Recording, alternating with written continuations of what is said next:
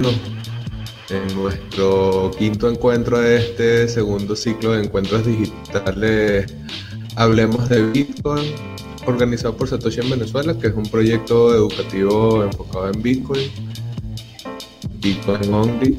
Hablamos exclusivamente de Bitcoin por sus características como dinero duro y bueno, como una posible solución en medio del momento difícil que vive Venezuela en cuanto a la economía.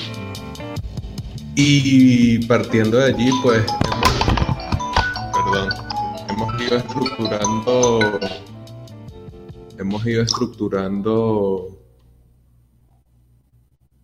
perdón, es que me sonó el teléfono. Hemos ido estructurando una serie de encuentros para sustituir lo que ya veníamos haciendo, que eran encuentros en la vida real, estábamos organizando meetups pero hemos estado organizando esta serie de charlas para conversar sobre Bitcoin desde distintas perspectivas. Este es el décimo encuentro que hacemos. Es la segunda semana de cinco actividades todos los días que realizamos. Y bueno, se trata de un esfuerzo para, bueno, seguir la conversación, mantener el interés en Bitcoin, pues a pesar de que sea todavía una solución potencial y ofrezca utilidad primero para los individuos antes que para las sociedades, pues sigue siendo un tema interesante y bueno.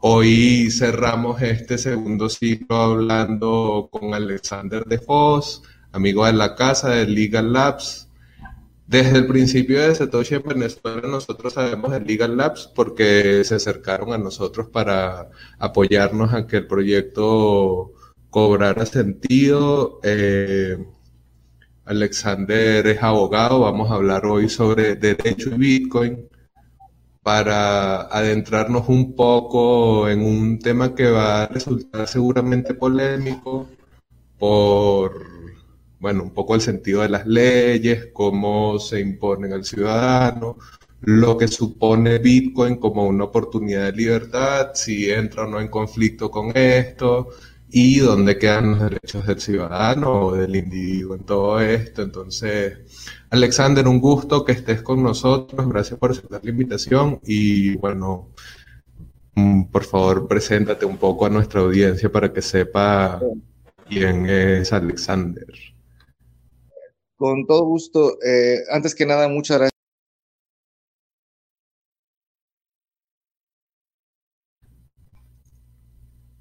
Bueno, seguramente Alexander se quedó un momento sin internet, eso es raro porque él está en México. Bueno, este segundo ciclo de encuentros digitales hemos estado hablando de diversos temas. El lunes empezamos con causas humanitarias y Bitcoin.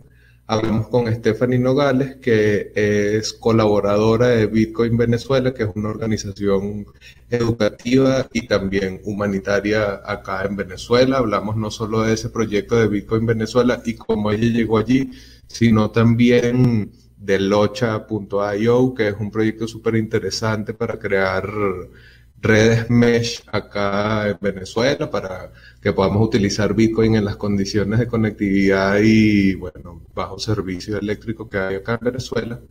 Y el martes tuvimos a Elena Cases hablando de startups y Bitcoin, el emprendimiento visto de una perspectiva más racional, visto desde, no desde esta idea de que vamos a poder hacer lo que nosotros querramos, sino que pensando de buena manera la solución que nosotros ofrecemos, podemos mantenernos y bueno, llevamos esta idea al entorno de las criptomonedas, hablamos de, bueno, cómo muchas de las empresas parecieran obviar estos, estos procesos necesarios de racionalizar lo que hacen y mantener su producto andando. Y fue un, debate interesante sobre las cosas que hacer y lo que no hacer y bueno, sobre cómo dirigir de buena forma este tipo de proyectos en el ecosistema. El miércoles conversamos con Diana Aguilar, periodista, excelente periodista, no le gusta que le echen flores, pero uno se las echa porque, bueno, lee su trabajo y escucha sus entrevistas y de verdad hay calidad allí. Hablamos sobre cómo está el periodismo en la industria, un poco ver cómo se ve desde quien se formó en el oficio periodístico como tal, cómo se ve la industria de la información y bueno, para abordar cómo sería la mejor forma de comunicar sobre estos temas. Hablamos sobre los pilares de la comunicación. Todos estos videos están grabados, están acá también en el canal. Ayer jueves tuvimos a Franco Mati conversando sobre historia y Bitcoin. Estuvimos casi dos horas hablando con Franco, involucrado con Bitcoin desde 2011, entonces obviamente el nivel de detalle y las cosas que se dijo, pues por eso nos permitió extendernos de una larga manera y hoy, bueno, estamos esperando a que Alexander logre reconectarse para continuar hablando sobre derecho y Bitcoin. La primera semana tuvimos solo invitados venezolanos, esta es la segunda semana. Y bueno, ayer tuvimos nuestro primer invitado internacional, hoy nuestro segundo invitado internacional, Alexander desde, desde México. Ahora Disculpa, este, creo que se, No, no, no, tranquilo, tranquilo, tranquilo. Yo estoy en Venezuela y yo sobre todo entiendo lo que puede ser una desconexión. Estaba sencillamente contando y haciendo un poco el resumen de lo que hemos hecho hasta ahora y bueno, de nuevo retomando en nuestro segundo invitado internacional, que eres tú en este caso, para hablar sobre derecho y Bitcoin. Entonces, bueno, nada, se, retomando igualito donde estábamos un poco presentarte para saber quién eres, cómo llegas a Bitcoin y bueno, cómo combinamos, cómo comenzamos a combinar esto de un abogado bitcoiner. ¿Qué es eso? ¿Qué es eso? Este, mira, gente, eh, yo tengo una, este, una formación de, abogado, pero hace como tres años tomé la decisión de, empezar a, a, ser propiamente un, un abogado especializado en tecnologías y la mudanza fue primero hacia eh, ver de qué manera eh, la, regulación incide en la tecnología, ¿no? Regulación penal, regulación civil, eh, cuestiones de telecomunicaciones, pero con el paso del tiempo y una vez después de haber empezado a estudiar Bitcoin y haber caído en la madriguera del conejo, pues nos dimos cuenta que hay una manera mucho más interesante de abordar el problema y es ver cómo propiamente las tecnologías te pueden ayudar a solucionar problemas este, del día al día, es decir, que la gente tenga acceso eh, a, seguridad jurídica, que la gente tenga acceso a contratos eh, fáciles, es decir, que los servicios jurídicos no sean una cuestión ajena a, las personas y que no sean eh, una cuestión de precios exorbitantes, ¿no? Es decir, este, a final de cuentas, el acceso de las personas a tener derecho y a tener seguridad jurídica en su patrimonio es muy importante. Y dentro de estos mecanismos y tecnologías, el que nos, nos, nos llama más la atención y creemos que es donde hay muchas cosas que hacer, es Bitcoin, ¿no? Entonces, sobre, sobre cómo terminamos siendo abogados de Bitcoin, pues digamos, es eh, primero, la parte muy interesante es cómo se regula Bitcoin, se puede regular Bitcoin, eh, eh, digamos, qué han hecho ciertos países, hay, hay, regulaciones disímbolas, ¿no? También cómo abordar la idea de que Bitcoin es imparable, porque justamente no depende de, que tú quieras o no quieras, es una cuestión de correr el código y últimamente, eh, de todas maneras, va a funcionar siempre cuando tengas un nodo, ¿no? Y al mismo tiempo, cómo usar ciertas soluciones Bitcoin, por ejemplo, el, blockchain me parece que es el único blockchain que permitirá en un futuro realmente tener este, contratos inteligentes, los smart contracts, ¿no? Eh, Ethereum ha tenido ya eh, muchos problemas de, inflación en el blockchain, este, porque parece que la arquitectura en sí misma está mal hecha. Entonces, digamos, eh, la, la, idea es este, que nos volvimos abogados pensando que, que, que había que ver cómo se regulaba Bitcoin y si Bitcoin es regulable y eh, al mismo tiempo nos dimos cuenta que Bitcoin era una solución en sí misma para cierto tipo de problemas legales o incluso darle la vuelta a ciertas regulaciones que no tienen sentido, ¿no? Inclusive uno pudiese decir que es uno de los mantras de esta tecnología y de este ecosistema, que el código es ley, ¿no? Pues en ese sentido, también la invención de Satoshi Nakamoto plantea un nuevo paradigma, no solo en lo económico, no solo en lo tecnológico, sino también en este tema como tal, pues la ejecución del protocolo es tan radical, o sea, esos cada 10 minutos se crea un nuevo bloque y se mina una cantidad X de Bitcoin dependiendo de la altura del bloque en donde estemos. En este momento es 12.5 pronto después del halving será 6.25 y así va a ir reduciéndose. Entonces, que eso se siga manteniendo de manera tan radical va generando una nueva forma de entender cómo pueden funcionar las cosas y da un respaldo, como dice bien Alexander,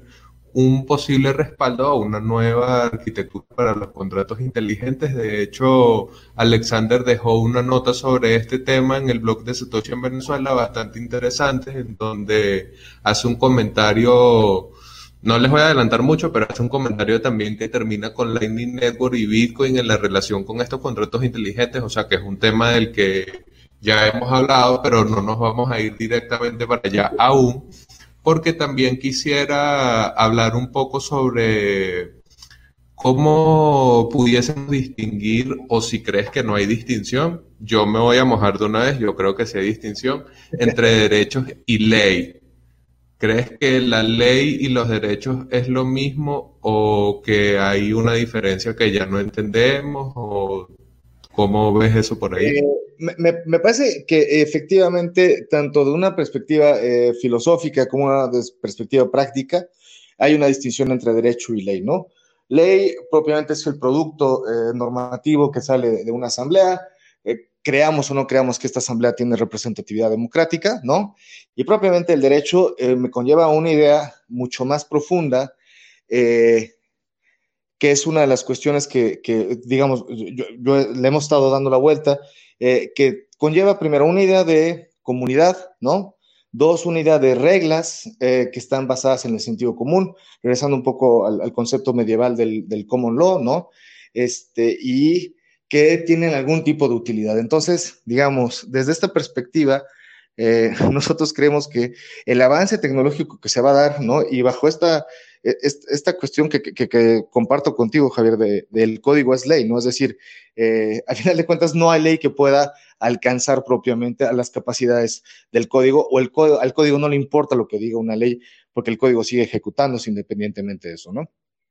Entonces, eh, concuerdo contigo de que eh, hay una distinción clara entre ley y, derecho y además que con estas nuevas tecnologías van a venir cambios muy importantes a estructuras políticas y estructuras legales, y yo creo que nos vamos a regresar un poco más al imperio del derecho más que propiamente al imperio de las leyes, ¿no? Este, de hecho, yo tengo la teoría de que tendremos una especie como de lex mercatoria, ¿no? Un poco como pasaba en la, en la Edad Media, en la cual serán los propios usuarios ¿no? de, estos sistemas P2P, eh, ¿no? como, lo es Bitcoin, los que van a ir estableciendo siete reglas básicas de convivencia y de resolución de conflictos. Sabes que estos, yo entrevisté a una abogada española que se llama Cristina Carrasco, hablamos un poco sobre estos temas porque es un tema que a mí también me interesa, de, muchas de las cosas que me interesa de Bitcoin me interesa afecta o no las leyes, cómo posibilita el ejercicio de ciertos derechos o no.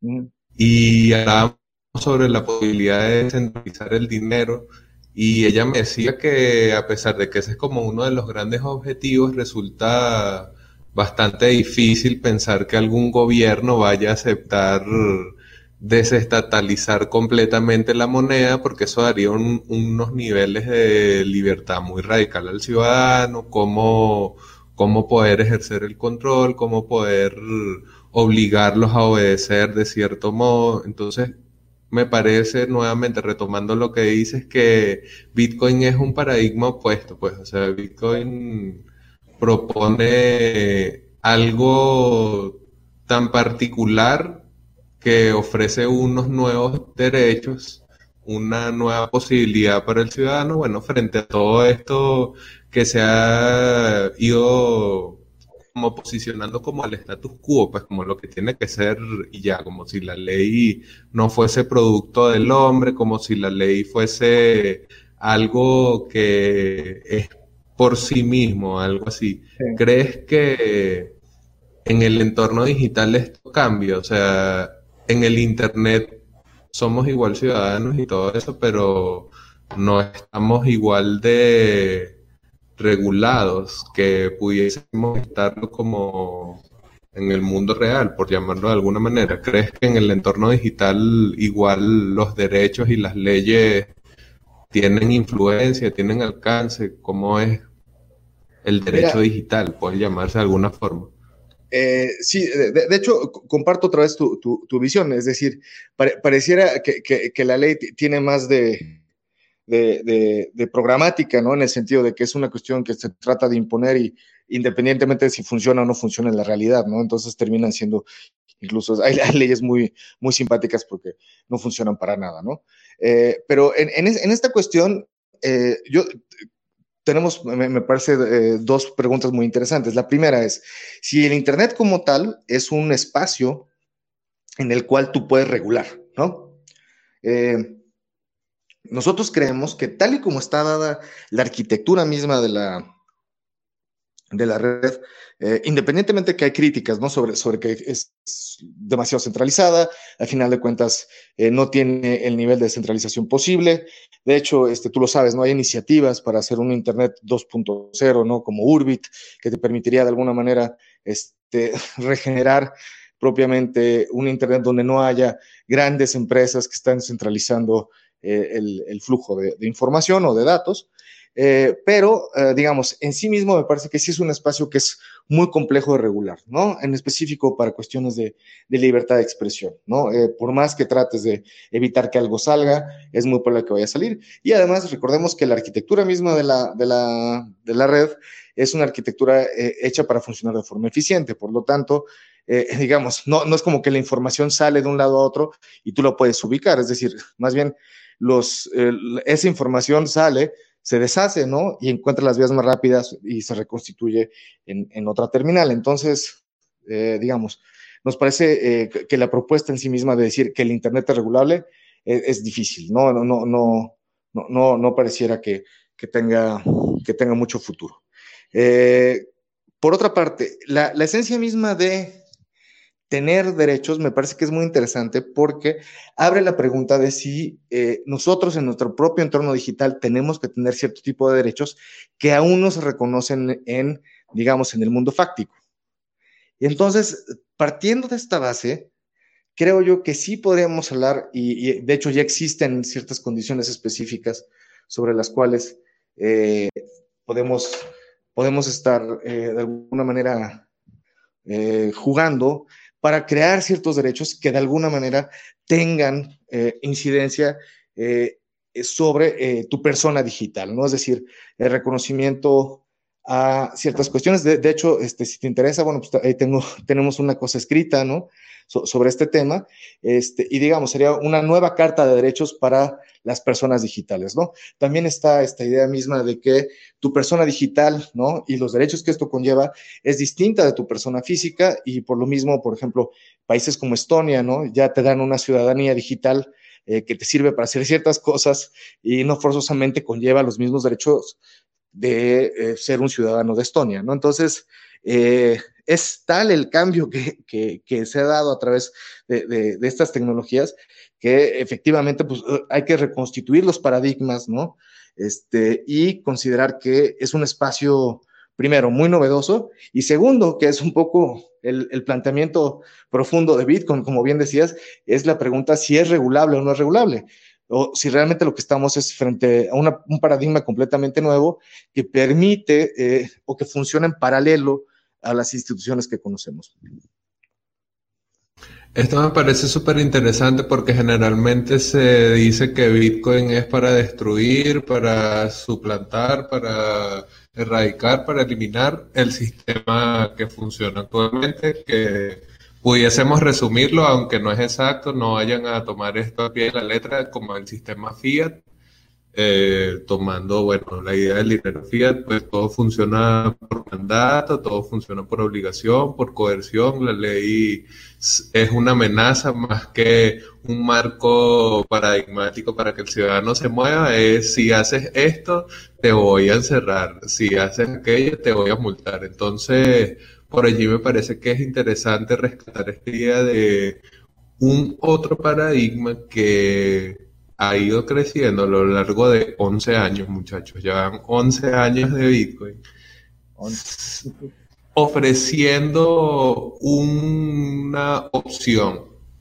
Más nada que un bote salvavidas, retomando las palabras de Andrés Antonopoulos, pues, siempre pensar en que la llamada adopción masiva quizás debería ser entendida más como adopción de masa crítica, un número suficiente de personas que tome conciencia de que el sistema Fiat está podrido, va a seguir funcionando como funciona, van a seguir rescatando empresas, la maquinita va a seguir haciendo infinitamente, pero bueno, tienes este backbone aquí de 21 millones fijos, de cada 10 minutos generando un nuevo bloque, cada 210 mil bloques cortando a la mitad la emisión de nuevos bitcoins, entonces por allí eso que dices de que es un paradigma que va en paralelo me parece súper importante y además quisiera que fuéramos conectando un poco con cómo ese nuevo paradigma te permite ejercer tus derechos. O vamos a dejar de lado un poco lo de las leyes porque, claro, eh, te traemos porque eres abogado, pero también por la discusión de los derechos propiamente. Vamos a pensar eso, cómo el código es ley.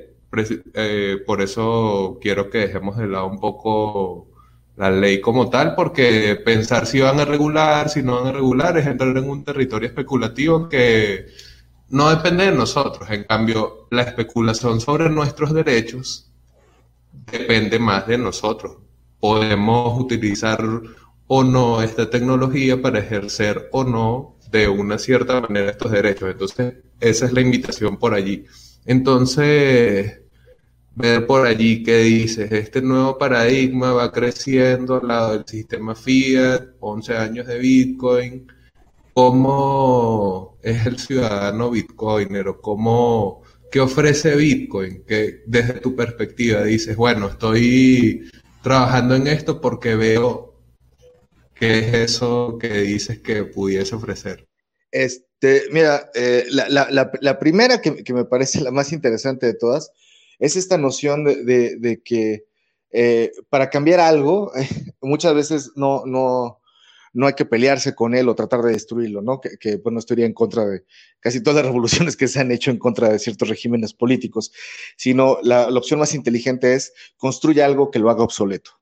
Y eso me parece justamente que es la filosofía detrás de Bitcoin. Es decir, eh, yo, conozco y estoy de acuerdo contigo, ¿no? Tenemos este, este sistema fiat que, está eh, muy mal, este, todo está distorsionado, los, incentivos están distorsionados, tanto los económicos como los legales, creo yo.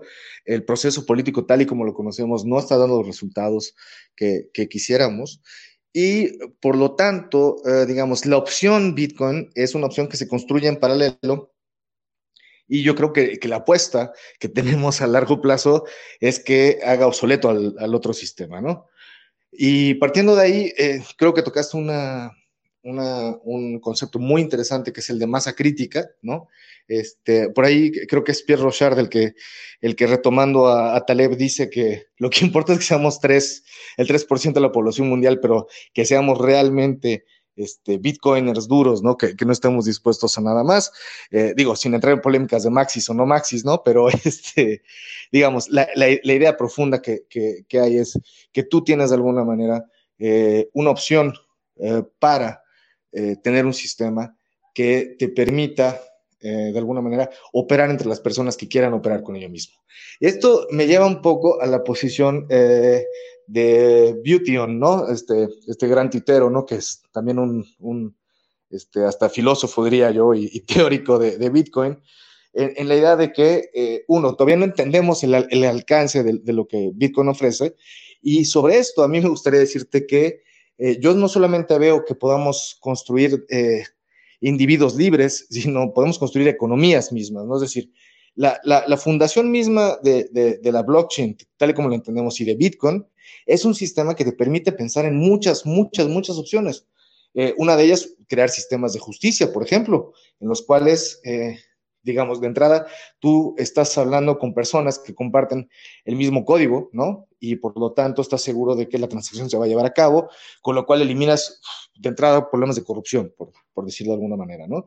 Al mismo tiempo, eh, la idea de Bitcoin como eh, un ejercicio liberador, ¿no? Eh, y protección de patrimonio, es decir, por, un, por primera vez en la humanidad tienes algo que es inembargable, ¿no? Entonces, digamos, este es un derecho de propiedad que no, no, es una cuestión que el Estado de alguna manera magnánimamente te quiere conceder, ¿no? Y sabemos, ¿no? Además, eh, este, incluso en, en, estados democráticos y liberales como Estados Unidos, eh, la expropiación es una cosa eh, común y corriente, ¿no? digamos, tiene ciertas características esenciales que hacen que eh, un ciudadano que está en el sistema de Bitcoin sea un ciudadano mucho más libre, ¿no? Porque los derechos, otra vez, ya están en el código, ¿no? La forma en la cual funciona Bitcoin te garantiza que vas a tener estos derechos, eh, quieras o no quieras, ¿no? Entonces, eh, no, sé si, si, estés de acuerdo conmigo en que, a final de cuentas, el, el, sistema es, es tan grande, ¿no? Regresando a lo mismo, es, Bitcoin lo puedes analizar desde una perspectiva de filosofía, de teoría política, de, sistema monetario, que eh, reconfigura propiamente la esencia misma del ciudadano respecto a lo que él quiere y no quiere, ¿no? Y nos lleva a la idea muy profunda que me parece que era la idea de los padres fundadores de los Estados Unidos, eh, del gobierno eh, que solamente hace lo que le fue conferido, ¿no? Que es una idea que se ha ido perdiendo en el tiempo y que incluso este, grandes teóricos constitucionalistas y, supremas cortes al día de hoy no lo entienden, que era la idea de James Madison de decir, tú solamente puedes hacer lo que yo te doy porque al final de cuentas la soberanía sigue siendo del pueblo, no, no, no está conferida a la asamblea, no está conferida a la producción de leyes, está conferida a lo que yo te digo que puedes hacer. Y por lo tanto, me parece que Bitcoin de alguna manera nos regresa a este estado primigenio de, de soberanía, ¿no? Sí, además que como plantea la forma en la que uno puede, no sé si solo intercambiar valor, pero bueno, principalmente intercambiar valor. Creo que brinda como incluso lo combinaría con esto que pregunta Raúl, porque es que por eso es que me está costando decirlo, porque tener un bien que realmente no te puede ser quitado de las manos. O sea, este nuevo tipo de propiedad, los tipos de derechos que se eh, derivan de este tipo de propiedad, entra en conflicto y conflictúa al propio ciudadano, al propio sujeto que usa eso. Generalmente estamos muy acostumbrados a optar por la opción más sencilla, la que más seguridad, entre comillas, nos ofrezca, pero que no necesariamente coincide con el ethos de este bien inconfiscable, de este bien que es poderosamente soberano, que te hace poderosamente soberano si tú lo utilizas como es, que tener tus llaves, no confiar y verificar, pudiésemos un poco combinar esto con esta pregunta que hace, este bien así es, te brinda esta oportunidad de soberanía tan radical, es inconfiscable de esa manera, puede derivar en problemas jurídicos, o sea, puede entrar en conflicto con el sistema tal y como está. No sé si en una jurisdicción como tal, porque creo que no deberíamos solamente atenernos a una jurisdicción, sino a cómo funciona el sistema FIE nuevamente, volviendo a esa idea. Y lo que dice si es, pudiese hablarse de un bien verdaderamente inembargable, porque cómo te obligan a soltar tus llaves privadas. Yo las perdí, así que de manera no me pueden obligar a nada, pero y el que las tiene, bueno, tienen que caerle a golpes un ataque de una llave de 5 dólares. Entonces, por ahí, ¿qué tal? ¿Qué, qué, O sea, ¿cuáles crees que pueden ser los problemas jurídicos que se derivan de un bien de estas características, que ya lo hemos definido, digital, inembargable, inconfiscable, brinda además una nueva posibilidad de soberanía? Y luego, si pudiese ser calificado como un bien verdaderamente inembargable, como pregunta acá Raúl.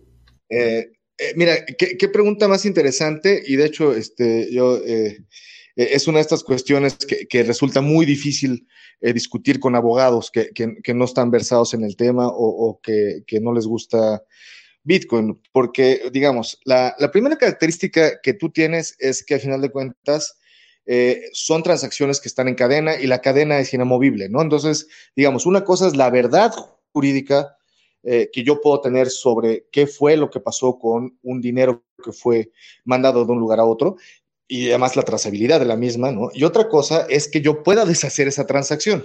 Entonces, digamos, y esto es una cuestión que ya, ya se vio en un tribunal en Estados Unidos a, nivel estatal, ¿qué pasa si a mí me roban mis llaves, ¿no? Un tipo se mete, eh, hace una transacción, manda de la cuenta A a la cuenta B y eh, hay manera de probar que efectivamente robaron las llaves, se metieron y que quien era eh, no tenía titularidad sobre las mismas y a final de cuentas eh, mandó ese Bitcoin. Pues el, el, punto justamente al que se enfrentó el tribunal es que no tenías manera de echar para atrás la transacción. Y eso es lo que hace a Bitcoin tan genial. Es decir, este, a Bitcoin no, le importa que haya sido bien hecha o mal hecha. Al final de cuentas, la, transacción está, fue verificada por todos los nodos, ¿no? Está el bloque y se acabó, es incorruptible, no, no, hay manera de, regresar atrás. Entonces, digamos, aquí es donde, y rezando un poco a tu concepto, Javier, que me pareció muy interesante, de que la ley puede decir, ahora sí, es un llamado a misa, ¿no? Le tienes que devolver los bitcoins, pues esos bitcoins no se pueden devolver, ¿no? Y esto nos lleva otra vez, y es una cuestión que si quieres posteriormente podemos platicar al problema de fungibilidad que tienes con Bitcoin, ¿no? Que al final de cuentas eh, tú quieres que, que, opere como, como, como este dinero en el sentido de que da lo mismo que tengas un Bitcoin A o un Bitcoin B, eh, pero al final de cuentas sí tienes una condición específica en la cual eh, la cadena en sí misma hace, hace prueba de su inmutabilidad y por lo tanto de, estas cuestiones. Por lo tanto, si el Estado llega y te dice, oiga, deme su Bitcoin, ¿no? Pues no hay poder humano que haga que te den el Bitcoin, ¿no? De hecho, yo este, hacía la pregunta abierta el otro día. A ver, supongamos, si, Bitcoin es un problema de leyes, ¿no? Y conste que lo está diciendo un abogado, eh, explíqueme por qué nadie puede acceder al stash de Satoshi. Pues, digamos, si, si, alguien tuviera la manera de litigar el asunto, ¿no? Craig Wright, por ejemplo, este, y, demostrar que efectivamente lo es, sería irrelevante, porque al final de cuentas tú no puedes ordenar que algo que está en código, ¿no? Y que está dentro de una propia racionalidad de código computacional, tenga o pueda ser modificado por leyes, ¿no? Entonces, eh, digamos, e, esta es la parte que efectivamente hace de Bitcoin el primer bien eh, completamente novedoso eh, y que rompe con los paradigmas eh, tradicionales de, de, la propiedad, ¿no? En términos de un código civil, en términos de, de una constitución. Eh, por lo tanto, esto todavía es más interesante, puesto que al final de cuentas, los gobiernos, yo creo, todavía muchos de ellos no se han dado cuenta de, de, lo que están enfrentando, lo que pueden enfrentar, eh, han tenido respuestas disímbolas, ¿no? Por ejemplo, te, platico lo que hace Estados Unidos. Estados Unidos lo que dice es, yo lo que quiero es que me pagues impuestos, ¿no? Por lo tanto, se equipara Bitcoin como un bien. Entonces, digamos, es lo mismo que tener un lápiz, ¿no? Un, Bitcoin es un lápiz, es un vaso. Eh, en el caso de México, eh, se creó una noción, creemos, bastante rara, que es la denominación de activo virtual, por lo tanto, para efectos este, impositivos se le puede tratar como una especie de acción, ¿no? Eh, sobre la cual, en dado caso que tengas algún beneficio, eh, puedes este, cobrar impuestos. Eh, pero si te das cuenta, ni siquiera los gobiernos se ponen de acuerdo para definir qué es, ¿no? Este, y ya, ya deja tú que se pongan de acuerdo para saber si, si de alguna manera te lo pueden quitar o no te lo pueden quitar. Regresando, regresando al punto, los, famosos accidentes de, de, de, barco, ¿no? Este, los cuales se pierden las llaves, pues me parece que siguen siendo una condición específica. Eh, de hecho, esto eh, a mí me lleva a, un problema eh, ya, ya, ya, interesante, porque digamos, este, yo creo que Bitcoin va, va a ser este, la norma en un futuro, ¿no? tenemos problemas ya que tienen que ver con condiciones como herencias, ¿no? ¿Cómo le vas a hacer tú para eh, heredar bitcoins, ¿no? Si obviamente lo que no quieres es dar las llaves, porque si das las llaves, pues te, te van a, quitar tu bitcoin. y cómo esto puede ser tratado, ya sea en código o, si es una cuestión que tiene que ser legislada, obviamente, a través de, una reforma a los códigos civiles. pero todo esto para, dar al punto. Me parece que eh, la realidad es que código mata ley, ¿no? Y, frente a esto, eh, lo que corre es, Bitcoin como tal. Digamos, esta me parece una, una, distinción muy, muy sensata. Hay, personas que, que, hablan de Bitcoin con B minúscula y Bitcoin con B mayúscula.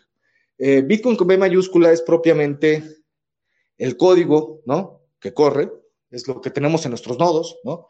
Es todo el sistema y el mismo eh, es equiparable propiamente a, un código computacional que, por lo menos en precedentes de la Corte norteamericana, estaría protegido por la libertad de expresión. Y además podemos distinguir a Bitcoin con B chica, que sería propiamente la unidad de valor que se produce al este, hacer el minado, ¿no? Entonces, tal vez si empezamos a hacer este tipo de distinciones, que yo sé que no, no dejan de ser ficciones legales, pero, pero pueden servir para, para ciertos efectos, eh, podamos em, empezar a ver ahí este, el alcance que pueda tener cierto tipo de regulaciones, eh, pero yo insisto, no, no hay hasta ahorita eh, una posibilidad racional de hacer que Bitcoin no sea inconfiscable, ¿no? No, claro, y creo que una de las cosas de separar Estado y dinero también tiene que ver con el estamento legal, cómo, cómo la institucionalidad se relaciona con un bien cuyas características son diametralmente opuestas a los tipos de bienes con los que siempre he estado relacionado, bueno, el oro, el dinero fiat, entonces obviamente es un, es un tema interesante y se abre muchos debates seguramente entre abogados debe darse duros debates especialmente con los más tradicionalistas porque estamos acostumbrados a que si el Estado dice se reversa, se tiene que reversar. Ah, pero cuando tú chocas contra una fuerza que es igual de terca y hasta más terca porque tiene como sustento la criptografía y la inversión en electricidad de bastantes personas alrededor del mundo. Obviamente el, juego no es tan desigual a como es contra el ciudadano, que es mucho más pequeño y que con Bitcoin también puede crecer el ámbito de influencia de su propia libertad y que creo que me parece que es una de las cosas más interesantes que pudiésemos retomar ahora, pero vamos a contestar esta pregunta de José Azor, que además tiene que ver con lo que estábamos mencionando, y si hay alguna forma de definir derecho sucesoral sobre Bitcoin, sobre esa propiedad. No sé, o sea, puedes incluso dar por sentado algunas cosas, como que por escrito se dejan las llaves a alguien, no sé cómo sería el caso perfecto en que esto pudiese funcionar. Eh, fíjate que, ahí eh, es interesantísimo. Eh, tuvimos un cliente que nos hizo esta pregunta y llegamos este, a ofrecer dos soluciones, ¿no? Este, todavía no nos contesta si está de acuerdo con alguna de ellas.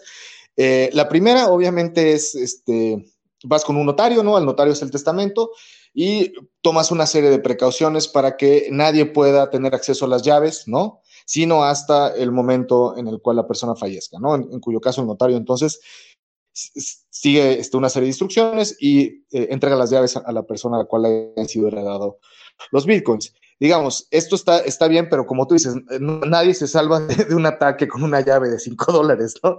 Este, es, cuestión de que una vez que tienen tus llaves se acabó, ¿no? Ese, es el gran problema, pero al mismo tiempo la gran ventaja.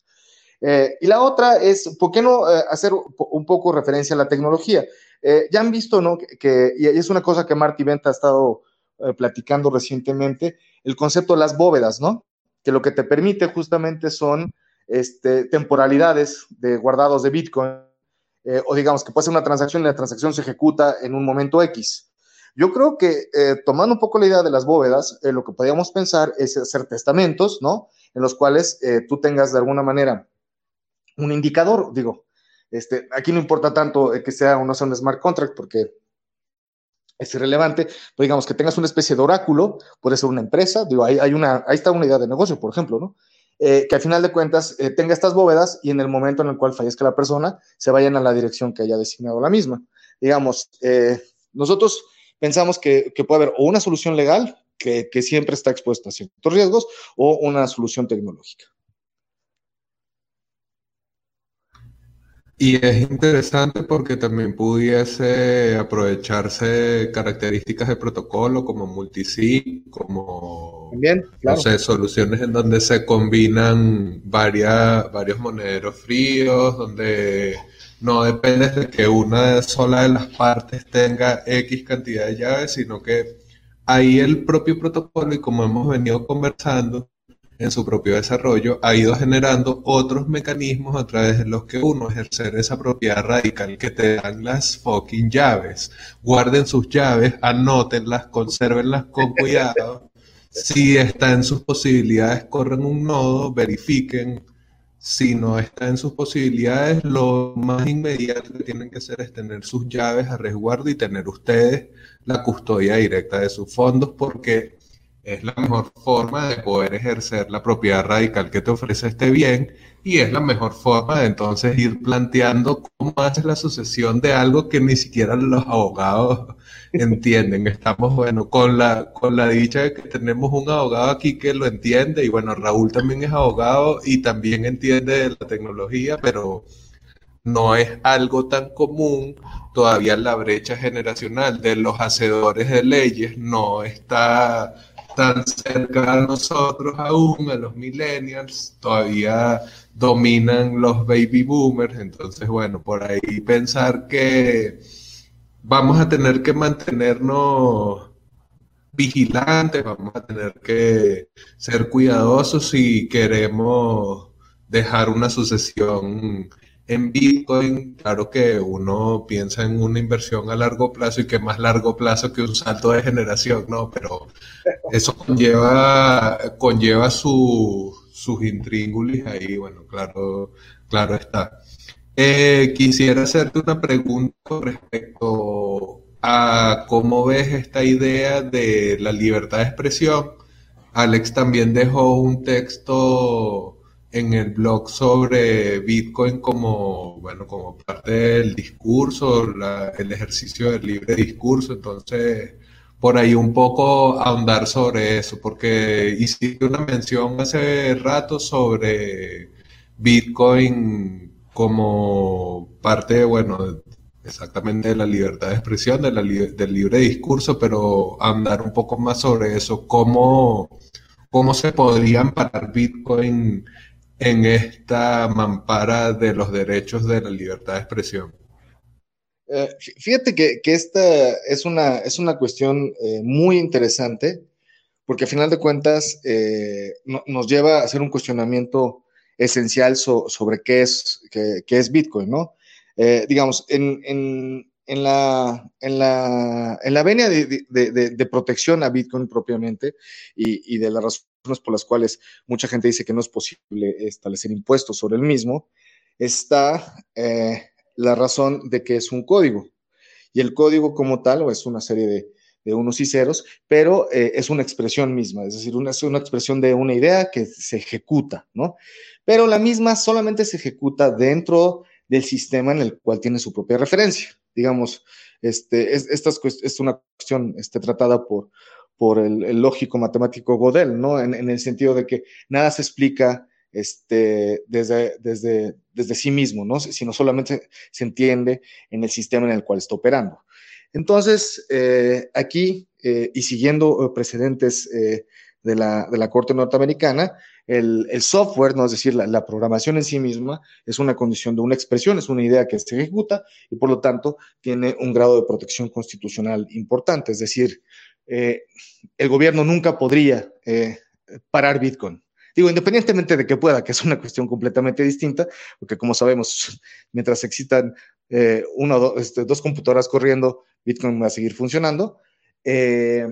Pero a final de cuentas, pareciera que esto conlleva además una cuestión de que Bitcoin no es dinero. Entonces, aquí es donde viene una de las grandes críticas y, debates legales teóricos sobre las características de Bitcoin, eh, porque pues existe toda una escuela, ¿no? Que considera que al ser código y hacer expresión, no es posible asignarle un valor numérico. Y al final de cuentas lo que dicen es, mientras yo esté dentro del propio sistema Bitcoin, yo le asigno a Bitcoin el valor de un Bitcoin, ¿no? Que, es una expresión que creo que varios de nosotros usamos recurrentemente, ¿no? Un Bitcoin es igual a un Bitcoin, ¿no? Este, y, digamos, eh, un, ejemplo eh, de, cómo esto no tendría por qué tener ninguna consecuencia legal es la, idea de los este, Farmbox. ¿Se, acuerdan de Farmville? el jueguito este de eh, de Facebook, ¿no? todo el mundo estaba ahí y yo creo que yo gasté una fortuna en, tarjetitas eh, para acumular los famosos Farmbox. Pues digamos, los Farmbox a final de cuentas eran una expresión de una unidad de intercambio dentro de un propio sistema. Aquí lo que es curioso es que en ningún momento me enteré yo de que eh, las autoridades hayan tratado de imponer algún tipo de prohibición y o impuesto sobre los famosos fanbox, ¿no? Pero explíquenme ustedes realmente en términos, eh, claro, no, no, es en, ningún momento alguno de meritar a Bitcoin, pero ¿en qué, en qué se diferencia eh, este dinero que tienen ustedes en videojuegos de, lo que es Bitcoin? A final de cuentas es código corriendo, ¿no? No, no, hay, no hay propiamente una idea de de, un valor asignado, ¿no? Entonces, eh, al final de cuentas, eh, si, partimos de esa base, eh, estaríamos dándole, ahora sí, una especie de free pass a Bitcoin diciendo, dejen de equiparar a, Bitcoin a un problema financiero, ¿no? Sino Bitcoin es código, como código está protegido por la libertad de expresión y últimamente es un código mediante el cual yo hago las transacciones que yo quiero, ¿no? sin necesidad de utilizar el dinero fiat. Entonces, eh, vean lo interesante de la propuesta. Esta me parece que es una cuestión eh, libertaria radical. En pocas palabras, mientras yo esté en un sistema P2P, ¿no? Es un sistema en el cual nadie me puede decir qué hacer, porque yo estoy en función de lo que hace el propio sistema y el mismo, al ser una cuestión propiamente eh, de código, pues no es censurable por ningún tipo de autoridad. Y además que uno piensa, o sea, ¿quién te va a decir a ti no envíes estos bitcoins a tal lugar y tú por qué vas a aceptar eso si realmente es peor? O sea, si realmente tú, tú estás utilizando una red en donde no hay un ente central como tal. Creo que por ahí pudiese ser una distinción entre lo que ofrece Bitcoin como tal y otro tipo de unidad de valor digital como los dólares de Fortnite o estos mismos que acabas de mencionar. Y es que al final eso depende de la institución, en cambio este es un sistema descentralizado, pues. En ese sentido, si pudiese uno entenderlo con código y decir no tiene los fines y los objetivos que tiene el dinero, si fuese ese el caso para hacer, no sé, alguna causa legal o algo así. Eh, la, principal característica de Bitcoin es ser descentralizado, pues entonces creo que ahí hace un poco más complejo todavía, entonces tratar de insertarlo en cómo funciona el, el sistema, que además es eminentemente centralizado.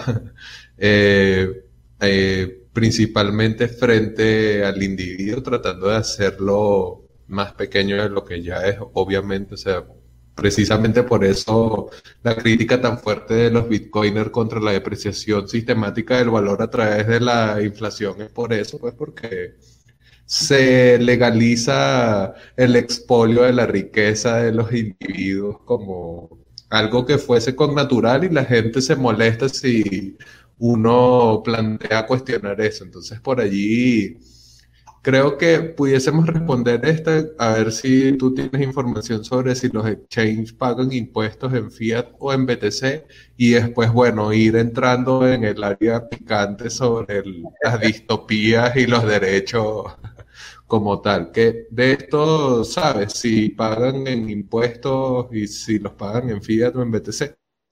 Eh, depende de la jurisdicción. Eh, por ejemplo, en Estados Unidos eh, se pagan los impuestos y o en dado caso se hacen las retenciones y propiamente no se pagan en BTC, se tienen que pagar en fiat. Y lo que se, haga, lo que se hace es que se, agarra este, a un tipo de cambio este, definido al día anterior, un, poco como, como, tienen las leyes monetarias, ¿no? Es decir, la obligación se cumple al tipo de cambio del día anterior. Por ahí yo no sé cómo funcionan los mercados P2P, que son los más populares acá en Venezuela, pero las casas de cambio que están reguladas tienen que pagar los impuestos ante las autoridades correspondientes acá, en este caso el CENIAT.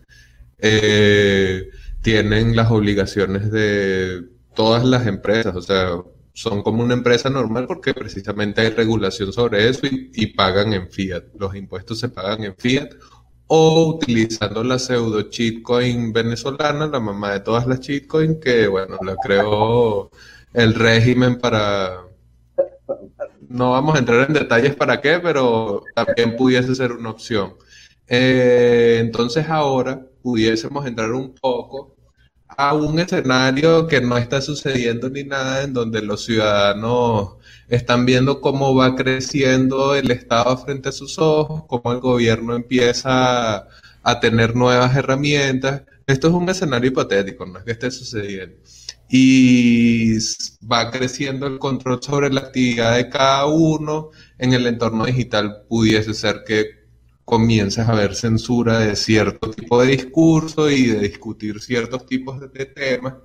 Entonces creo que Bitcoin quizás no puede solucionar eso directamente porque, bueno, hablamos de dinero o de código, de protocolo o de un mensaje y veo difícil que pueda contravenir el control en ese sentido, pero ¿qué ofrecen entornos así en donde cada vez vas viendo que el ciudadano se tiene que quedar más en casa, tiene que evitar hacer ciertas cosas y se le amenaza incluso de cárcel o de multas o cosas así. ¿Cómo es ese escenario en donde vas perdiendo derechos? ¿Cómo los recuperas?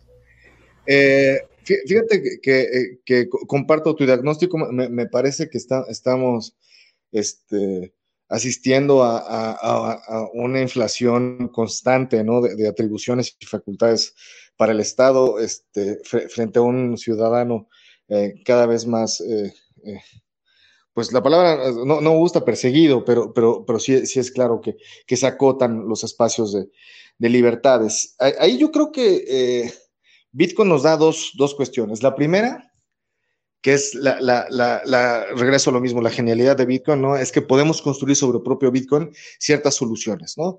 Eh, pienso ahorita, no, sé si, si, ya conocen una cosa que se llama Sphinx eh, Chat, que es una especie de WhatsApp que está montada sobre el Lightning Network, ya sabes, en, en second layer de Bitcoin, pero que es privado, 100%, y justamente juega de entrada en un P2P, ¿no? Entonces, no estamos en un sistema centralizado, no tenemos que pasar por las compañías de Big Tech y, todas las herramientas de, vigilancia y control que pueden desplegar sobre, el mismo.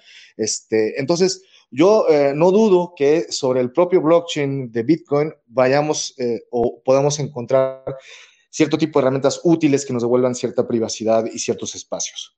Y eh, la segunda, me parece que frente a esto, eh, la segunda lección de Bitcoin es eh, la esencia misma de sistemas descentralizados, ¿no? La manera en la cual pues, encontramos la libertad es de alguna manera haciendo conexiones entre personas, sin que estas conexiones, como bien decías Javier, estén o tengan que pasar por un tercero, sea este un privado, sea este el, el Estado.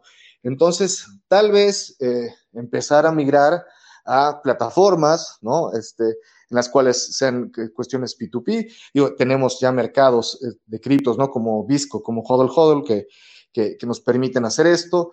Entonces, digamos, eh, para mí, el espacio de libertad se va a encontrar eh, en el momento en que dejemos de utilizar condiciones este, centralizadas, ¿no? ¿no? ¿no? estoy diciendo que sea fácil, pero yo veo este, un pequeño resquicio ahí de, libertad y, que, nos puede permitir incluso en algún momento agrandar un poco más este, y echar un poquito para atrás la, presencia estatal, ¿no?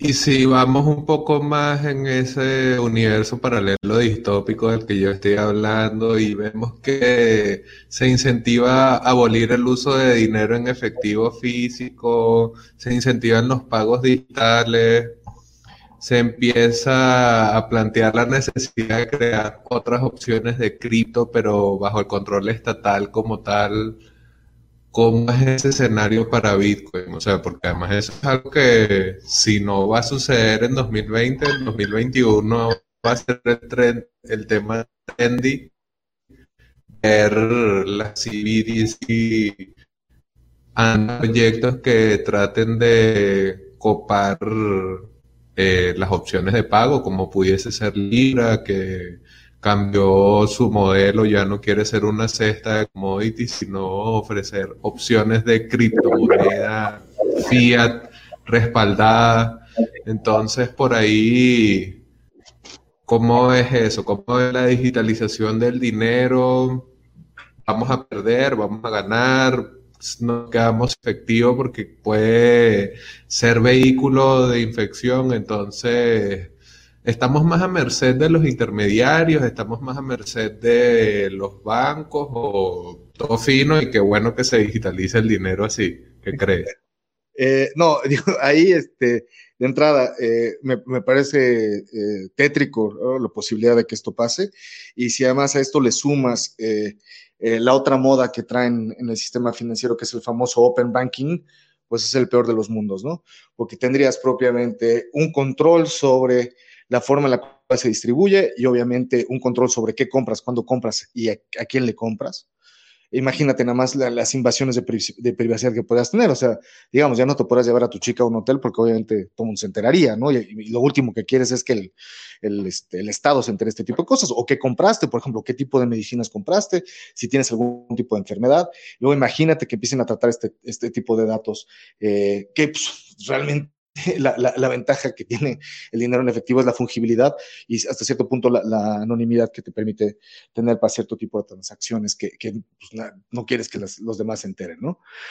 Eh, y en paralelo, pues la idea del open banking es que eh, tú le regales todos tus datos a, a los bancos, incluyendo, y esto ya está pasando en, México, cosa que me parece espantosa, eh, incluyendo este, tus datos biométricos, ¿no? Porque obviamente los bancos necesitan saber este, y tener tu iris y, tener tus huellas dactilares. Eh, no sé para qué, pero bueno. Eh, y derivado de esto, ellos intercambian información, ¿no? Y te regalan gadgets, ¿no? Porque entonces tú estás formando parte de esta nueva ola tecnológica que es la finanza fácil, en la cual eh, con el dedo y tu celular puedes tener acceso a tu banco. Eh, digamos, independientemente de que cierto que te vayan a prestar mejores servicios, yo no, no, no, lo sé, la verdad. Eh, imagínate de nueva cuenta el control que pueden tener sobre tu persona. O sea, no puedes tener acceso a tus cuentas bancarias, digamos, te pueden incautar, el, cerco y de control que tendrían sobre tu posibilidad de, existir es, este, monstruoso, ¿no? Este, este, realmente la distopia absoluta, ¿no? Entonces, eh, digamos, dentro de esto... Esto, es en parte lo que siempre habían previsto los cypherpunks, ¿no? O sea, esta idea de que a medida que avanzara la tecnología, a medida que fuésemos evolucionando, o sea, creo que hay que tener en cuenta algo. La mayoría de los que participaban en esa lista de correos ya estaban claros que el Internet iba a ser algo increíble. En ese momento no lo era como tal, pero ya estaban claros. Y ya estaban previendo este tipo de escenarios en donde iba a castigarse o desincentivarse de algún cierto modo la utilización de dinero en efectivo, que es el medio de pago anónimo por excelencia. Creo que queda súper claro que no hay una operación más P2P que reunirse en persona e intercambiar lo que sea que vayas a intercambiar. Y luego como el peligro de que haya la completa digitalización de estos medios de pago, entonces pone en riesgo la privacidad, como bien dice Alex, y pone en riesgo la data, la información, todo lo que supone la presencia digital de alguien pues porque uno confía en que los bancos son seguros, en que los bancos van a cuidar la información que uno le da, pero igual te pones en riesgo y no solo eso, sino que le das privilegios sobre información que puede ser sumamente peligrosa. Eh, Villawolf nos dice que mañana ya la CBDC de China va a estar activa y bueno, es verdad, o sea, ya falta poco y además creo que China se ve que tiene planes fuertes, se ve que quiere pisar duro con esto porque han quemado billetes, han hecho muestras que en el plano simbólico uno puede interpretarlo como cosas como esto del póker en donde dices all. Ves que el gobierno de China está dispuesto a ir all in por este la concreción de su propio CBDC, entonces obviamente eso no es algo que no vaya a suceder, es cuestión de tiempo.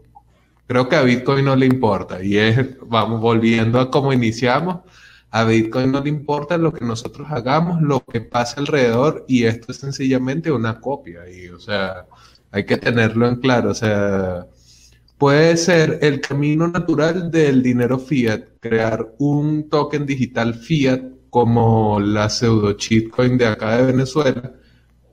Será la cheatcoin china y será la de Irán y será la de Rusia y será la de Estados Unidos y serán todas, pero ninguna con el mismo propósito libertario y como hemos visto hoy con Alexander, ninguno ofrecerá la oportunidad ni el paradigma paralelo que ofrece Bitcoin como tal. ¿Crees que qué es lo que sigue? Pues, ¿qué, ¿qué, crees que sigue ahora para Bitcoin? No sé, no sé si ya dejemos de lado el ámbito del derecho como tal, sino en general, ¿qué, qué esperas, digamos, para lo que sigue de año? Vamos a, estamos en el contexto de la pandemia, muchachos, obviamente, todo esto suponiendo que cambie el panorama y tal, pero bueno, o sea, ¿qué, qué esperas en ese contexto de nuevos derechos, nuevas leyes, nuevos proyectos que van a competir por monopolizar los pagos? ¿Qué, qué le espera Bitcoin como tal? Y bueno, comentario final sobre eso. Eh, pues digamos, eh, el, el, la, primera cuestión que creo es que cuando regresemos a la normalidad, si es que regresamos, ¿no? Va a ser una cuestión completamente distinta como la conocíamos. Eh, yo te lo puedo decir eh, eh, simplemente por, el número de, llamadas y, preguntas que he tenido recientemente, pues obviamente vamos a ir hacia una mayor digitalización de la vida, ¿no? Eh, esto, eh, eh, como tú bien dices, creo que se podrá utilizar o capitalizar de alguna manera por los gobiernos para empezar a, circular este shitcoins, ¿no? Con todas las ventajas que esto les, les otorga a ellos, incluso la, la, inflacionaria, ¿no? Ya ni siquiera te tienes que gastar el dinero en, en, en imprimir el papel, ¿no? Pero, eh, al final de cuentas, creo que esto va a tener un impacto muy duro en, en cuanto a Bitcoin, digamos, eh, independientemente del precio que, que, que, bueno, viene el halving, ¿no? Entonces, este, todo el mundo está en la expectativa de ver qué es lo que pasa, ¿no? Y si nos vamos a la luna o no, como dice el buen Hodl Note. Este, pues yo, yo creo que, independientemente de, del precio, la tecnología en sí misma se prueba como una salida eh, paralela, bueno, ni siquiera una salida, digo, como un sistema paralelo que te permite eh, tener una seguridad mínima eh, seguridad jurídica y seguridad en el sentido amplio de la palabra sobre, sobre tu patrimonio, ¿no? Entonces... Eh, bueno, Alexander se quedó sin conexión. Hoy el Internet venezolano ha estado particularmente bondadoso con nosotros. Ahí está reconectándose, ya lo vamos a incluir. Ah, aquí estoy. ah, tranquilo, tranquilo. Entonces, este, te, te decía, eh, esta, esta circunstancia es, es, muy relevante desde la perspectiva de que eh, vas a tener un sistema que te permite dar ciertas protecciones. Eh, yo te lo digo, eh, me han buscado, eh, como te decía, clientes, y yo les, les, propongo Bitcoin como una, una, salida interesante para muchos problemas, ¿no? entonces, yo creo que eh, Bitcoin va a seguir su camino, ¿no? Eh, va a haber un interés en el mismo, eh, y sobre todo gracias a, esfuerzos como el que tú haces, ¿no? Que, que, me parece esto muy importante, pues, sin, sin, esfuerzos como los tuyos, pues no, no estaríamos donde estamos. Y lo segundo, me parece que por lo que hace al desarrollo tecnológico, tendremos ya propiamente la construcción de más eh, economías enteras sobre la propia blockchain, ¿no? Más soluciones, digamos, la cantidad de productos que se están ofreciendo, están creando sobre Bitcoin me parece interesantísimo. entonces, creo que incluso en este sentido tendremos ya o afianzaremos cuestiones como como puede ser el Lightning Network, este, ¿no? Eh, y sin ya meternos a, las discusiones este, eh, que, que, parecen discusiones barrocas sobre, sobre si los 10 minutos son buenos o son malos, ¿no? Eh, por otra parte, es, es interesante, viene una, una, una, una, cuestión interesante con la Big Tech, ¿no? La Big Tech ahorita, este, pues, es muy poderosa, ¿no? Entonces, la posibilidad que tienen incluso ya de rastrear y saber si fuiste o no fuiste, dónde estuviste a través de metadatos, eh, es una cosa que, llama mucho la atención. Y yo no sé si derivado de esto eh, haya alguna especie de, y no solamente en, nuestro movimiento, porque nuestro es, claramente un movimiento eh, contestatario por, por, definición, pero que mucha gente se levante y se dé cuenta las cosas este, no están bien, ¿no? Eso, eso esperaría yo, eh, un poco la conclusión. No, y yo creo que esto va a acelerar que la gente se dé cuenta de muchas cosas. Creo que incluso estoy ahorita terminando de escribir una pieza sobre eso, que la gente se está dando cuenta de que el dinero es un chiste y es más que más que como a veces se suele decir un sistema de creencias, es más bien como un sistema de engaños, porque vemos que la gente comienza a cuestionarse cosas que Bitcoin nació para responder, como la escasez, como esta idea de poder depreciar el valor ad infinitum, como ha pasado acá en Venezuela. No nos vayamos sin responder esta, que me parece también interesante, la viabilidad de los contratos inteligentes sin oráculos, sin este intermediador entre la realidad y el contrato inteligente?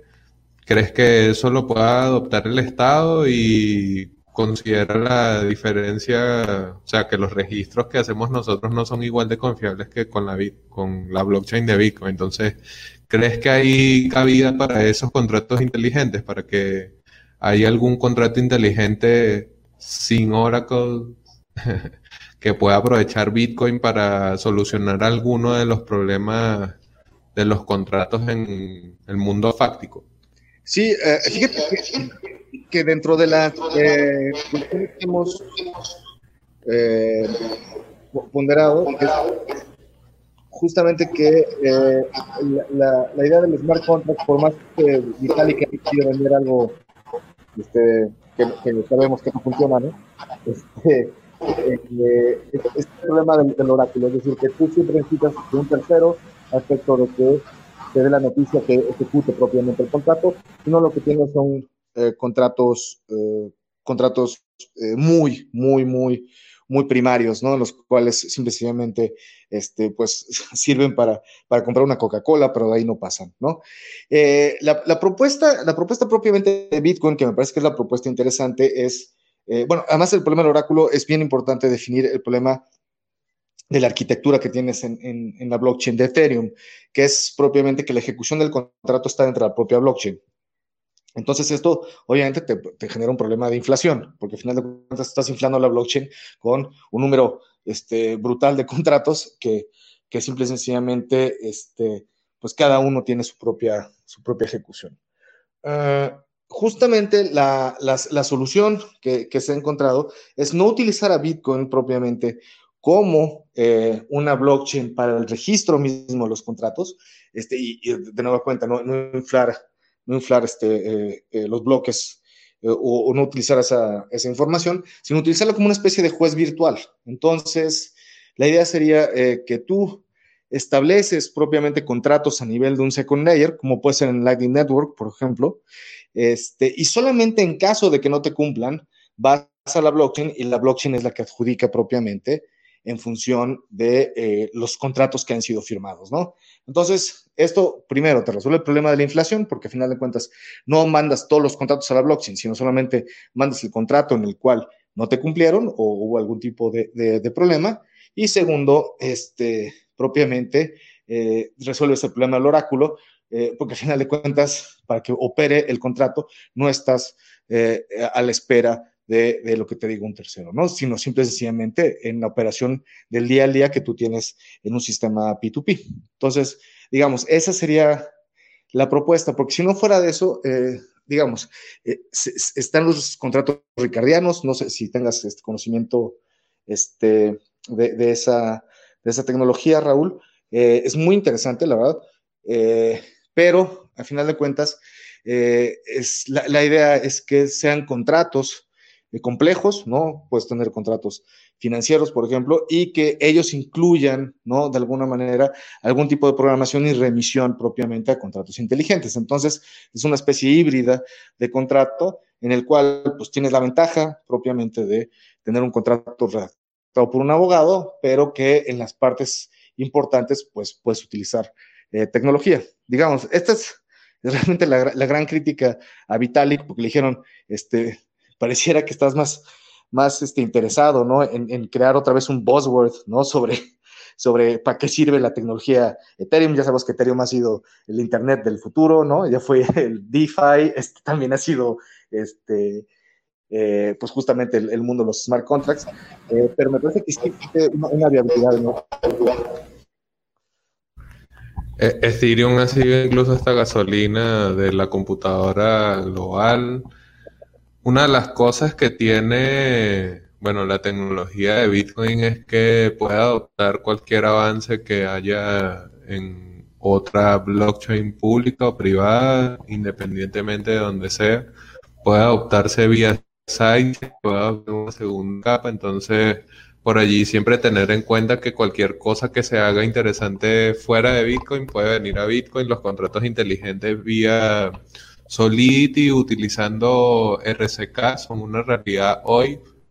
Hay proyectos como Monionet aprovechando tecnología su propia como oferta de contratos inteligentes al estilo de Ethereum, entonces como que no pensar que necesariamente tienen que estar atados a otra cadena que no sea Bitcoin como tal. Vamos a esta que dice que también es interesante finalizar siempre con las preguntas de los que se conectan con nosotros. Gracias por estar acá con nosotros. Vamos a responder esta pregunta con Alex y cerramos por hoy. ¿Algún país pide en su declaración jurada de patrimonio cuántas criptos tiene una empresa o persona natural? ¿Y cómo haces para verificar? Aquí me gustaría comentar el caso del año pasado del CEO de Quadrigax, que era una casa de cambio canadiense, donde el CEO murió y se llevó a la tumba las llaves privadas de, del exchange. Y entonces no solamente pierde la casa de cambio, sino que pierden los usuarios. Entonces este es un caso en donde no hay cómo responder, no hay cómo verificar Incluso el caso fue tan polémico que algunos usuarios pidieron que se exhumara el cuerpo para verificar que efectivamente había muerto, porque esta persona murió en India. Entonces, como que el caso es particular para mí pensar en esto del patrimonio, de cómo, cómo se mide. Entonces, si tienes un comentario sobre esto, si quieres comentar sobre Estados Unidos directamente. Eh, sí, efectivamente, eh, eh, Estados Unidos y, y este, Canadá te piden, digamos, el, el, fisco canadiense y el fisco norteamericano te mandan, te mandan una carta diciéndote si tú tienes criptomonedas las tienes que declarar como tal y si no las declaras es un problema. De hecho, no sé si recuerdes, este, Javier, creo que fue este, Francis Puyó o, o, o si no, este, Pierre Rochard el que se peleó con el fisco canadiense, literal, ¿no? Diciéndoles que no les tenía por qué decir cuántas criptos tenían, ¿no? Este, y eh, estuvo muy simple, digo, eh, suponiendo que el fisco canadiense es bastante, bastante razonable, ¿no? Pero, pero sí existe y en dado caso de que no se declaren como tal en estos países, se parte de, de la base que puede existir defraudación fiscal. Entonces, este, es, es una cuestión muy, muy, muy delicada. Eh, en otros países no está, no está regulado, como te decía, por ejemplo, en el caso de México se les tiene como activos virtuales y los mismos eh, tienen que ser declarados en términos de acciones, pero supongamos eh, que solamente es por el diferencial que tienes en el momento de la compra y en el momento de la venta. Si, si, si tú los vendes y perdiste dinero, pues no hay nada que declarar. Acá en Venezuela, como hay una regulación que incluye el Petro como unidad de cuenta, entonces como parte de la contabilidad de los eh, negocios en Venezuela debe llevarse en Petro, entonces obviamente cuando haces declaraciones juradas o haces cualquier tipo de mm, trámite administrativo en donde tienes que demostrar la tenencia o porte de determinado capital, hay una equivalencia en petros en donde obviamente la SUNACRIP, si fuese el caso en donde les interesa indagar más, pudiesen solicitarte conocer datos en otros criptos. Entonces los venezolanos que hayan visto esto, tener en cuenta eso que no se dice mucho, pero es, un, es algo que forma parte de la realidad.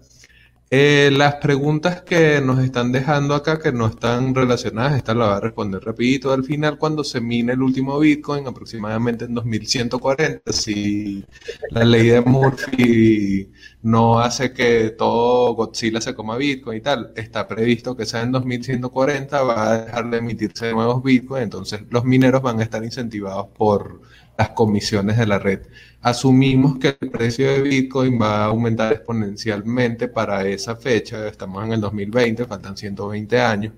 De aquí a 120 años, cuando no haya nueva emisión, va a ser suficiente con el costo que se moverá a través de la red, porque, bueno, suponemos que la teoría de juego va a funcionar así, pero nuevamente faltan 120 años, no sabemos si va a el modelo de seguridad a funcionar de tal manera? Asumimos que sí, porque hasta ahora todo lo que ha hecho, todo lo que dejó hecho Satoshi fue funcionando de manera excelente. Eh, ¿Cuáles son las expectativas en cuanto al precio después del halving? Sensacionalista creer que subirá. Ok. Ayer tuvimos a Franco Amati acá. El primer halving causó miedo, el segundo halving causó excitación y miedo también, y el tercer halving está causando unos niveles de excitación especiales. La gente piensa que nos vamos a ir a la luna de inmediato. No nos vamos a ir a la luna de inmediato, es probable que el precio baje.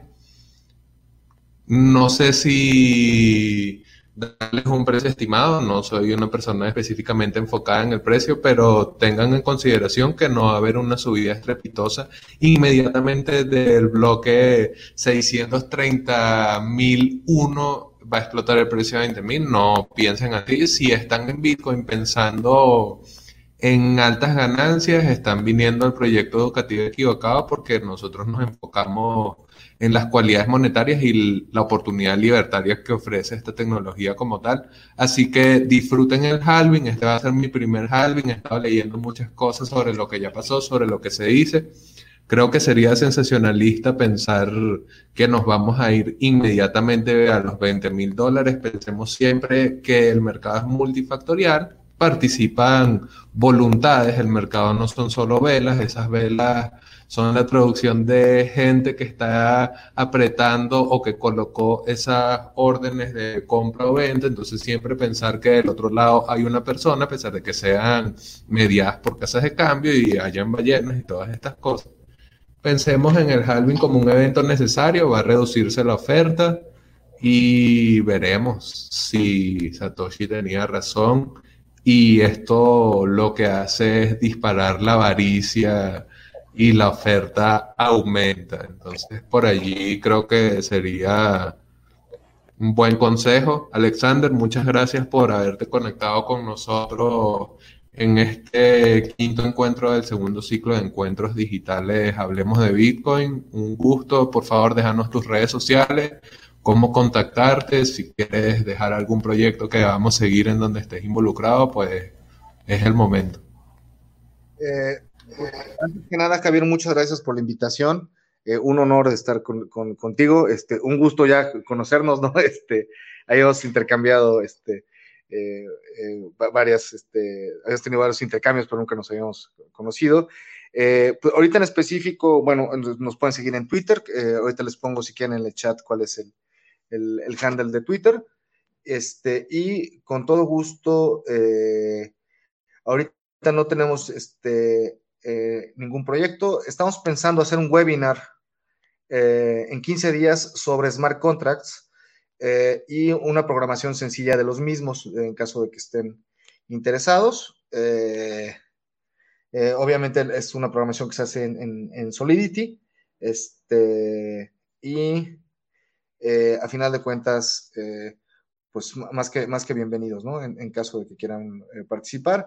También por otra parte, pues nuestro DM está abierto para cualquier duda o, cuestión que quieran platicar con nosotros. Y este, pues estamos en, esto juntos, como tú bien dices, Javier. Este, lo que nos importa es el, proyecto y lo que Bitcoin nos puede dejar a largo plazo este, y cómo está cambiando eh, la forma de hacer las cosas y cómo nos puede dar muchas soluciones a, problemas eh, actuales, ¿no? Bueno, entonces muchas gracias por haber estado con nosotros, Alexander. Eh, nuevamente, bueno, un gusto también para mí haberte conocido. Hemos estado intercambiando tweets desde hace más de seis meses y es la primera vez que estamos conectados como tal. Bueno, la cuarentena nos pone a buscar mecanismos creativos para seguir conectando, para seguir estudiando esta tecnología. Aparte de YouTube, tenemos obviamente una cuenta en Twitter, arroba Satoshi en VZLA, arroba Satoshi en VZLA también en Instagram. Vamos a crear, ya existe el canal de Telegram, pueden ir a buscar, busquen a ver si consiguen Satoshi en VZLA, Satoshi en Venezuela, busquen ahí el nombre, ya existe el canal, pero no lo utilizamos mucho y el grupo no lo hemos creado porque, bueno, entenderán que implica unos niveles de moderación que todavía no hemos empezado a planificar, pero bueno, estaremos acá en YouTube, bueno, compartiendo con otros exponentes para seguir hablando de Bitcoin. Este fue el quinto encuentro de este segundo ciclo de encuentros digitales. Hablemos de Bitcoin organizado por Satoshi en Venezuela. Gracias de nuevo a Alexander y gracias a todas las personas que se conectaron. Pues esperamos que sea de utilidad el rato que estuvimos aquí compartiendo y hablando sobre derecho y Bitcoin. Y bueno, será hasta la próxima. Gracias. Hasta luego.